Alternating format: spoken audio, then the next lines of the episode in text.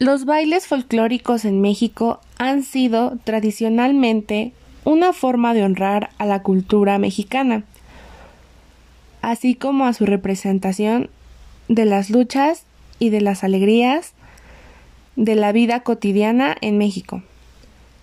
Son celebraciones de los rituales religiosos, culturales y festivales que se celebran por la gente de nuestro país.